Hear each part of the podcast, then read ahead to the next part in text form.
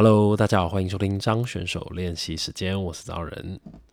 大家不知道有没有发现我这一集的声音啊，有没有哪里不一样呢？好，我 我就讲那么一句话，大家应该也听不出来。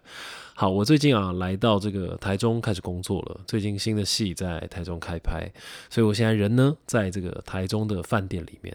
好，所以诚如前几集所讲的啊，哇，太感动了！我这一次呢很成功的，就是这个工作完了也不太累，然后现在就在饭店里面把器材架起来，然后要来录新的一集了。哇，感动感动！来，爱的鼓励，预备去。好嘿，好啦。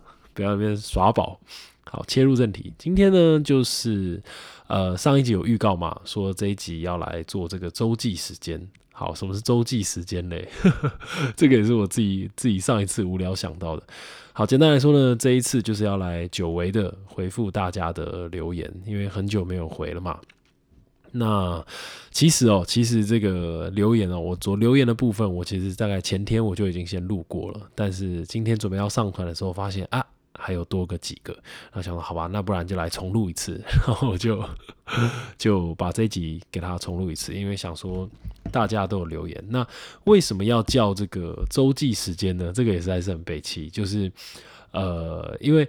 我我们现在这个节目就周更嘛，对不对？一周更新一次。然后我自己每次在录节目上传的时候，都会有一种感觉，好像我就是来跟大家报告我这一周做了什么，然后我看了什么书，最近有什么生活上的感觉这样。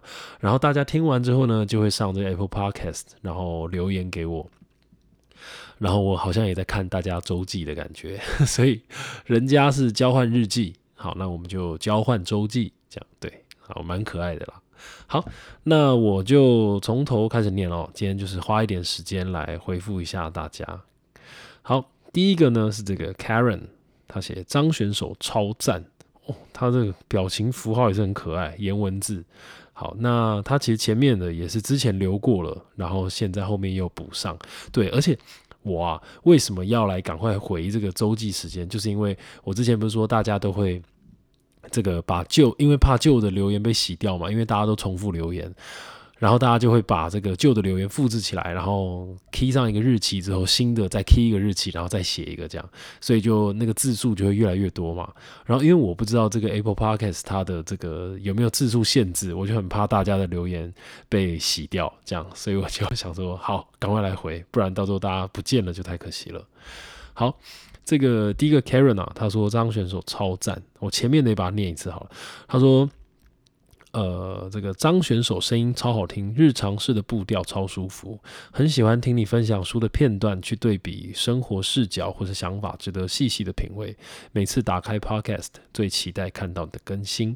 好，然后以下呢就是新的。他说听完 Podcast 才发现 iPhone 有内建颜文字。好，这是之前的那个那集宋词的规定。用饶舌来代入，很浅显易懂，嘿嘿，我自己也觉得，这也是我自己想到的。对我觉得，反正本来就是嘛，本来就是古诗词啊，其实就是古代的饶舌。对，所以其实每一个古代的文人，都可以把它想成是一个饶舌歌手。所以以前的这个七步成诗啊，其实就是以前的 freestyle。对。好，这个深山藏古寺有感。小时候的确是为了读书而读书，没有去想这些东西会带给自己什么。长大了才发现哦，其实内容都蛮有意思的，甚至可以以古为镜。同张选手所说的，宋徽宗在科举考试出的题目，换作是自己会如何作画，还是会对于自己看待事物的深浅深度感到匮乏。对啊，我自己也觉得，其实就是，不过也不会啦，也不要觉得说自己觉得匮乏啊，或者什么，因为我我其实始终都觉得，只要有意识到一件事情，那它都是好事，就是都比没有发现来的好，就是你因为对生活有察觉了嘛，所以其实就还不错，这样可以周更实在太开心，谢谢张选手带来这么多生活的小碎片，很有共鸣。好的，谢谢 Karen，这个我觉得我讲一下那个深山藏古寺这个，就是。呃，因为我在深山长古寺那一集，就是有跟大家分享宋徽宗在科举考试出的这个题目。其实我真的很喜欢这个这件事情啊，这个例子就是宋徽宗的这个科举的题目。因为我常常在想事情的时候，我都会拿这件事情来提醒自己，就会觉得说，第一个是会觉得，呃，当自己很容易给出一个答案的时候，有时候就会提醒自己，是不是不要这么快的给出一个标准答案？因为有时候我们在人嘛，自然会比较懒惰一点。就是当你给出一个对于一件事情给出一个答案之后，你的思考就会停在你给出答案的那个瞬间，因为你很自然觉得，哦，我对这件事情我已经有解答了，那就不会持续的思考下去。这样，对，所以我觉得。嗯，所以说，在这个，然后第一个是这个，然后第二个是也会觉得说，呃，有时候去想一件事情的时候，它，嗯，因为我们毕竟生活在社会里面，它是一个很庞大的体制嘛，那更不用说我们现在用很多的 IG，用很多的手机，用很多的 Facebook，那在这个串流媒体上面，我们很容易会看到大家都喜欢什么，可是。这个虽然说好，好是好在说我们可以很快的去接受新的知识，可是当然相反的也要去担心，就是说，嗯，我们也很容易就会知道现在做什么大家都喜欢。那当大家都喜欢的东西啊，应该说当我喜欢的东西。并不是现在大家都喜欢的东西的时候，很容易就会不小心的，好像就放弃了。但其实我们都知道，这是一件非常非常可惜的事情。对，所以，嗯，有时候还是要背道而驰吧。对，哎，背道而驰是这样用吗？好像不是。反正就是我觉得有时候要叛逆一点，然后有时候要多训练自己的想象力，跟训练自己的大脑。对，像那个 Lucy 啊，那个电影不是讲吗？我们其实只用自己的大脑用不到五趴这样子。其实人的潜力是无穷的啦。这样对，所以我觉得有时候在思考一些事情啊，或者是想一些问题的时候，我觉得都尽量多去质疑自己一点，然后多去。嗯，为一些可能已经既定的这个问题找出一些新的答案，那我觉得生活一定也会变得更有趣吧？对啊，我一直都是这样子相信。不过当然了，也不要太钻牛角尖，就是我还是觉得生活还是轻松就好。对，好，再来第二个，嘉伟，嘉伟这个标题啊，他就写说：“问世间情为何物。”对他这个，其实这个标题是他在那个情感的浓度那一集写的。情感的浓度那一集，我的标题是什么啊？我现在都有点忘了。我那个标题跟内容我都连不太起来。好，他这个九月三十号，他写说近期的爱歌推荐，开头的地狱幻想，让人也忍不住一起发挥想象力，顺便想象了 Drag Queen 孟婆，感觉会是一个很有魅力的角色，不然怎么会让人心甘情愿的喝孟婆汤呢？对吗？我也是这样觉得。最后想要推荐耀人一首我很喜欢的歌，是韩国歌手鲜于真娥的《逃跑吧》。记得第一次听的时候，感觉自己被旋律跟歌词温柔的接住，即使只能理解部分的歌词，但还是感觉到满满的安慰。这首很适合晚上自己独处的时候听。好诶，我现在就自己独处，我等下来听一下。哦，对，说到歌啊，因为我最近刚看完那个韩剧《我的大叔》，拿二啊，这是。这个我其实也是很慢，因为这其实是一八年的戏了，但因为就知道是神剧嘛，然后最近又来看一次，哇，真的很好看，很推荐大家去看我的大叔。不过我现在去推荐这个好像很很过时了，你知道，就是有一种突然跟你说，哎，我跟你说，Michael Jordan 超会打篮球的啦，我跟你讲，Michael Jackson 有一个叫 Michael Jackson 的人超会跳舞。对，大概就这种感觉，就是只讲一个已经很大家都知道的事情。那好，为什么要讲我的大叔？就是里面就整个戏非常好看，而且它的这个原声带哇，超级好听。我最近这个我的 Spotify 里面全部都在听这个《机智医生生活》跟我的大叔这两部戏的 OST，非常的开心。我觉得我最近的生活被这些好音乐给充满。好，然后这个嘉伟下面还有他说九月九号感情浓度的心得。虽然说 Apple Podcast 的评论很容易让人家时空错乱，但是因为太喜欢这一集的分享，记得当时选角的时候有看第一次见面的花絮。好，他这一这一块在讲那个我那一集在讲机智医生生活的那一集，哇，好看。好了，说后段在讨论每一个时代对于情感的浓淡，也让人忍不住陷入思考。突然觉得用尽所有的词汇去表达自己的情感深浅是一件好浪漫的事情。感谢要人在身处快时代的我能够慢下脚步，感受一下文字间情感的流动。好，这个这一集啊，就是我我之前在讲那个情感的浓度那一集嘛。那的确，就是嘉伟现在讲了，我也突然有一些新的想法。就是我其实也，其实大家听前面也大概都知道，我一直我的个性就是我一直都觉得。嗯，本来就是说，对于这个世界啊的理解，如果他能够随着年纪的增长，又或者是不一定要随着年纪的增长，而是你就是说，你本来对于世界的理解，它能够越敏锐以及越敏感，我觉得它一定是越好的。所以先岔题讲一个，就是说，有时候我们不会说，好比说觉得自己个性太过敏感了，或是太过纤细，其实我都觉得这绝对不会是一个坏事，真的，因为其实。因为过度纤细的人、过度敏感的人，当然就自然比较容易受伤。可是我觉得他相对的也可以更去体会到这个世界的美好，以及这个世界更多有趣的地方。所以我觉得，觉得自己个性敏感的啊、纤细的人，也千万不要因此而讨厌自己。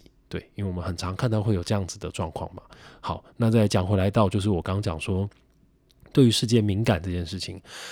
为什么要突然讲这个呢？也是因为我看到嘉伟这个留言啊，我就突然想到说，其实，嗯，对啊，就像我们之前不是讲说，如果今天能够看一个戏，或是听一个歌，你觉得很好听、很好看，你有办法去讲出哪里好听，或是哪里好看，我觉得它就是一个非常重要的事情，因为它就关乎到你怎么去体会生活，以及我觉得这个我自己觉得啦，这个是台湾教育比较缺乏的，就是对于美这件事情的理解。那为什么对于美的理解这么重要呢？因为我觉得它有时候对我来说，它是很形而上的。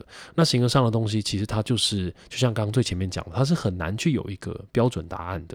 可是我感觉从小我受到的教育都会比较多，都是告诉你什么是标准答案，以及会让你想要去寻找一个标准答案。可是有时候我会觉得，在生活在这个人世间呢，你会发现说，呃，没有标准答案，它其实才是最困难的。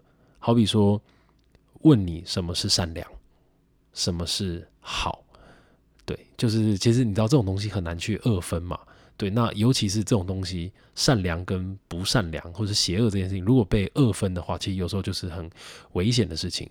其实我觉得你反而是自己心里要有一个标准，你很知道说很多东西它是浮动的，然后它是呃依依情况。而去改变的，那这个东西它相对的就会很困难，就是说，那你心中的这个价值观就要很确立，以及你对于这个世界就要有你自己很主观的认定，你很知道说你喜欢的东西是什么，以及你你很知道说你面对这个世界的价值观会是什么，那相对的你的心智就会变得相对坚强。我的感觉，好，那讲的有点远，讲回来就是说，我觉得对于这个世界。如果能够有更多的体会，或是更敏感的话，我觉得一定是非常好的。好，那我就举一个具体的例子，例如说，好，突然想到，好比说，我不是我最近来台中拍片嘛，那我们的主场景在一个车站的附近，在一个小车站附近，那我那天就在那边等戏，这样。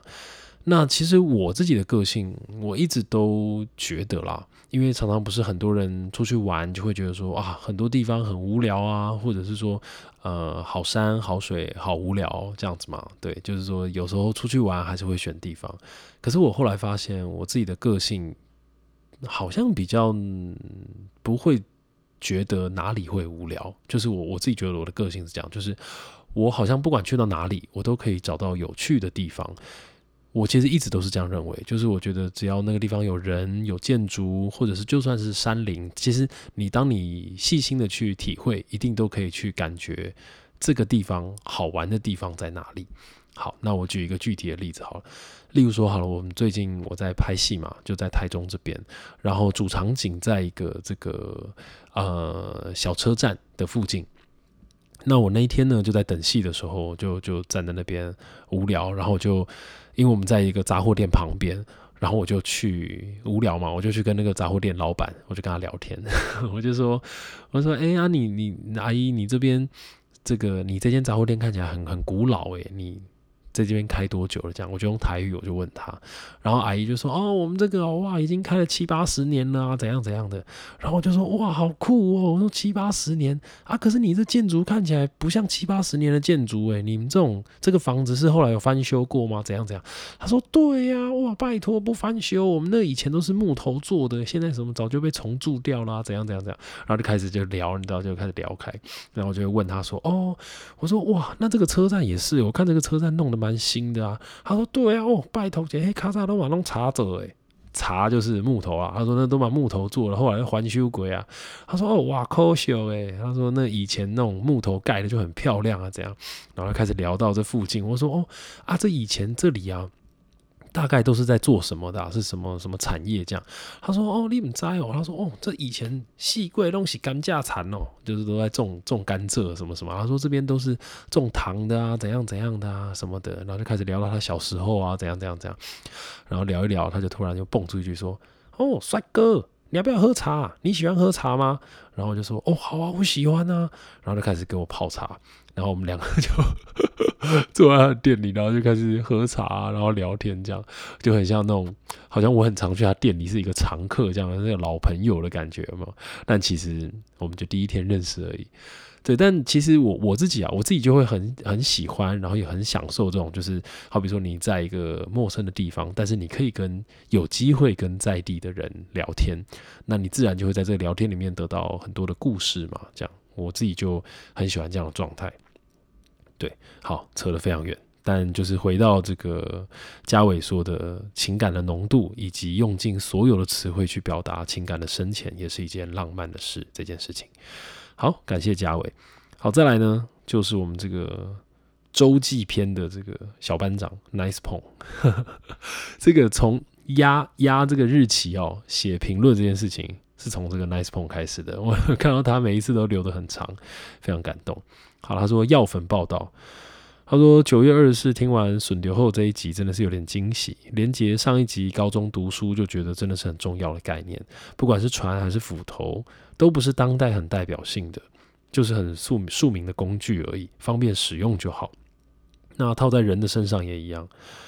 然后他说，嗯，我高中开始就不是读书的料，还是花了很大部分的时间在上面，尝试过很多读书的方式，读的痛苦。成效也不好，就没有一个选项是尝试读书高分以外的事情。以演员来说，每一年得到奖项就几个人而已，但是在主流以外的主角之外，还有更多的地方有特有的戏在陪伴我们。最近听到《红鼻子医生》，我就觉得蛮有趣的，是陪伴，也是需要长期住院小朋友的团体。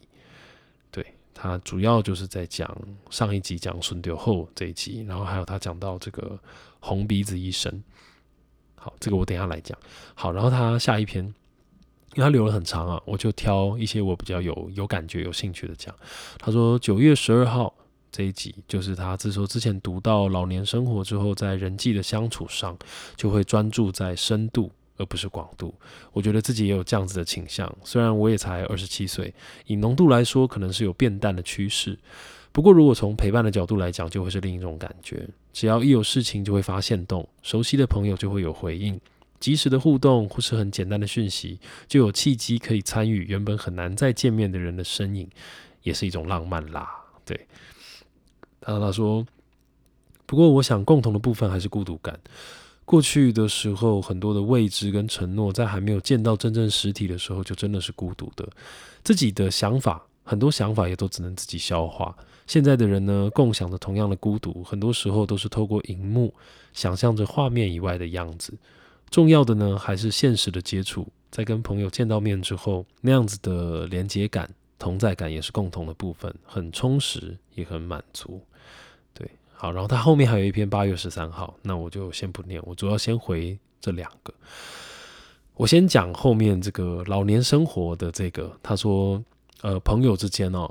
就是因为现在科技的改变嘛，然后他讲了这件事情，其实呃讲的大部分我都蛮赞同的，但是其实呃你的前半哦，我刚好跟你持完全相反的意见，就是我自己反而会觉得说，我自己啊，我自己我自己现在反而不太喜欢在网络上交朋友，然后我也嗯讲的严重一点，我不太相信网络上的友谊，我我自己是这样子，因为我会觉得，呃，毕竟网络它本来就是很快的事情。那的确，我现在在做什么，你只要 PO 一个现实动态，它很容易就会取得到大家的关注啊，或者是大家的回应。可是我自己还是觉得，呃，如果你真的在乎一个人啊，多多的主动的关心他吧。真的，我真的还是这样觉得。而且我说所谓的主动是，不管是主动的传讯息给他。然后又或者是打电话给他，又或者是约出来真的见面，我觉得那都是很重要的。而且你会知道说怎么讲呢？因为好，我我再讲更举个例好了。例如说，我自己也会觉得，呃，友情这件事情会随着科技的发展。它会逐渐的普遍，可是，在这样的普遍里面，反而会让人感到越来越孤独，因为我们不需要出门，我们就可以跟朋友取得联系。那在这样子的状态里面，那你变成就会，你很长时间都是一个人，那你就必须要去面对你一个人的孤单，或者是一个人的寂寞，以及你如果没有使用手机之后，你怎么样去面对你一个人的生活，空荡荡的房间。那我我始终觉得这还是一个人，就是生而为人呐，会需要去面对的一种课题吧。对啊，那因为你看，像以前你你以前你你是会跟人家讲电话聊天的，而且我还记得我以前国国中或国小的时候，你打电话到同学家，他接起来之后，你可能第一句话会说：“哎，你在干嘛？”对，你看这个你在干嘛？你现在应该很少会传讯息给人家说：“哎，你在干嘛？”好了，可能会啦，但我是没有，因为。我们都知道，你现在你好奇一个人在干嘛，你就看一下他的 IG 或者看一下他的脸书，你大概就知道了嘛。对，但其实啊，我还是觉得这个东西很虚幻了，而且我还是觉得这个东西是很不实，呃，不能说不实际，很不很不实感吗？实感哦，我最近看可能看韩剧看太多，被 被那个韩文的那个文。语境给影响，韩韩国人很喜欢讲实感这件事实是实在的实，感觉的感，就是很没有那种实在的感觉。对，所以对啊，我我我自己还是觉得，如果真的关心一个人，就是主动的去关心他吧，真的。而且我我始终相信，被关心的人一定也会感觉到非常的开心，真的。如果你今天想到一个人，你就主动传个讯息给他，或者是你主动约他出来啊，干嘛都好。但是。呃，有一个这样子主动出去的这个力量哦，始终这个东西会回到自己的身上，所以你也会去感觉到那样子的温暖。对，好，那哇，刚好顺着这个讲，就可以讲到红鼻子医生。其实这个马老师，就是马兆奇老师，一直都是我非常非常敬佩的老师。那这个沙丁庞克他们在做的这个红鼻子医生也是非常非常棒的，而且也很需要大家去支持，甚至是效仿，因为我觉得。嗯，我一直都觉得啊，人为什么生而为人，就是因为我们本来就是一种群居动物。那群居动物就是说，他自然就是会需要互相照顾，他才能够在这个险恶的大自然底下，或者在这个世界底下去生存。所以说。呃，这样子讲起来，那我们就会知道照顾弱势，它就会是一件多么重要的事情。因为我们有一天每一个人都有可能会变成弱势，这样那本来互相照顾、互相支持，我觉得那都是怎么说呢？生而为人的一种很基本的核心吧。对，那当然，可是因为随着科技进步，我们可能会慢慢忘记这件事情。那马老师他所在在做的这个红鼻子医生，那我觉得就是非常好的。示范就是说，我们必须要多多去照顾这些可能会被大家遗忘的角落。那我简单介绍一下红鼻子医生，当然我可能有一些讲的并不是这么正确，也很欢迎大家上网去找。但我所理解的红鼻子医生就是。呃，会有一个这个呃团队，就是因为马老师的剧团沙丁庞克，那他们红鼻子医生这个组织呢，就是每一个演员他会扮成像是小丑的样子，那他会戴上最低线的小丑面具，也就是这个红鼻子，然后到医院里面去陪很多在生病的小朋友，那他们就会准备一些段子啊，然后去跟他玩啊，或者是怎么样，那就是为这个比较冰冷的医院带来一些欢笑。对，那你看哇，你看听起来多棒啊，对不对？对，所以，嗯，对，需要大家多多关注，多多支持。好，谢谢 Nice 朋好，再来是燕 Y E N N N N N，他这个标题是妞妞啊。九月二十二号，听了两遍的深山藏古事，真的好喜欢。第一次自己听，第二次跟妈妈一起听，妈妈也好喜欢。哇，很赞呢，可以跟妈一起听 podcast，很棒。想谢谢张选手愿意分享自己的故事。身为一个即将面临考大学这道关卡的学生，在这一集的节目里面觉得很有共鸣。最近对于未来也是很迷茫，但处在于这种紧绷的气氛底下，也不得不硬着头皮往前走。一直以来都谢谢张选手练习时间的强大陪伴，也期待之后的更新，希望不会增加更新的压力。嘿，好。这个对，就是说考大学这件事情，我呃怎么说呢？首先，当然还是要先跟你说声加油，因为我相信，不管在什么时代，要去面临大考，绝对绝对是一件压力非常大的事情。那因为当然，我也不知道现在这个要考大学的考生们，跟我们那个时候。呃，面临到的考试的制度啊，或等等的什么东西一不一样？但对，anyway，反正我相信那个压力一定还是都很大的。不过呢，我最近就有一个新的想法，就是我觉得其实像我们以前啊，不是都会说不可以用童工嘛，用童工是犯法的事情。但是其实以前在那样子的社会里面，可能呃工作的选择没有那么多。那很多时候没有条件的人，就可能只能从事劳工，类似像这种比较辛苦的工作。那我们就会说，哦，童工怎么样怎么样？但其实我最近我就觉得，哎，其实以后没有，以后搞不好会取消这件事情。因为你看哦，这个童工，我们讲的一定就是这种儿童的劳工嘛。好比说以前还在挖煤啊、挖矿的时候，让小朋友去那么辛苦的地方，那其实是很危险的事情。可是你看，像现在这个工作选择这么多了，好比说我们现在小朋友。十四、十五岁的也可以当 YouTuber，或是也可以录 Podcast，甚至这个有那种七八岁的，我们也有看过嘛，八九岁的，甚至才刚上国中的小朋友，有一个自己 YouTube 频道，然后那个影片可能就几百万的点阅率。那当然这样他就可以赚一些钱，然后就有一些工作这样。所以我会觉得在以后，呃，不，不是以后，现在在现在的社会，其实呃，再小的朋友，他他都有办法。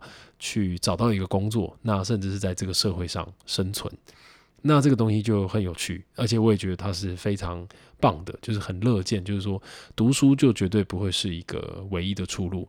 那也许吧，在几年之后，我在想教育体制可能就会慢慢的改变，不知道它会变成选择制呢，就是主动的选择自己想要学的事情，又或者是嗯，不知道，我对这个也没有到那么了解，但我会觉得说，我感觉。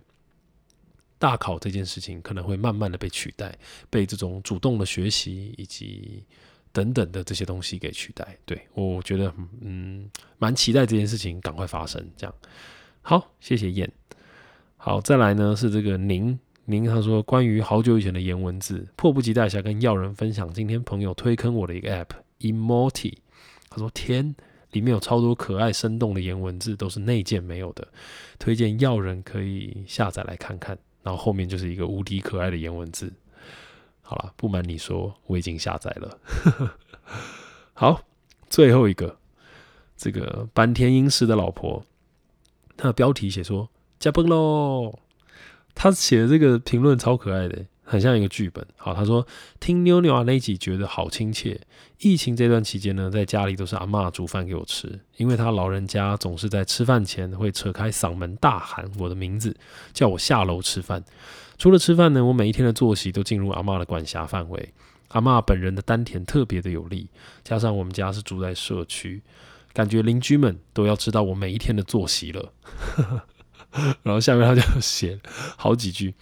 他说：“谁是好好比说要人哈，姚琳娜加崩喽，姚琳娜谁想哭喽，姚琳娜来加水果喽。”然后他就说：“我就会说好啦，小蛋鸡嘞。”然后反正就是这样做结，很可爱。然后他说：“啊，对，阿妈她有重听，快跑下楼 ing，好，很棒。”因为我自己啊，我的外婆在我刚出生的时候就离开了，就过世了，这样。然后我的阿妈也很早就就离开我了，就是也是生病，然后就离开了。